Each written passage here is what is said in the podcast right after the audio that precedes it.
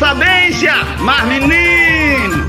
Nada acontece por acaso, absolutamente nada acontece por acaso. Eu acredito dessa forma. Eu acredito desta forma que nada acontece por acaso.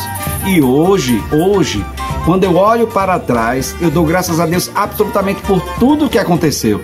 Pelos momentos de alegria, que foi um momento grande de aprendizagem, mas principalmente pelo momento de dor e sofrimento. Às vezes a gente não consegue entender o sofrimento que a gente passou lá atrás. A gente não consegue entender tudo que a gente vivenciou lá no passado.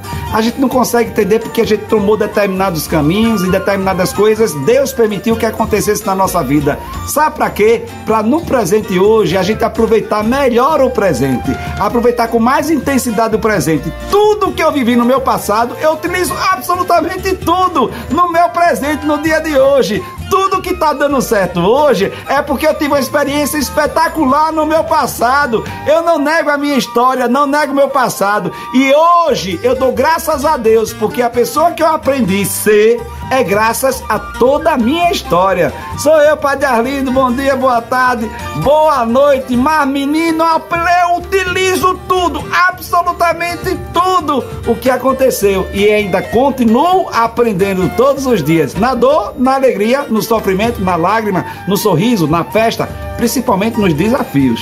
Xoxô, xoxô, xoxô, xoxô, mas menino.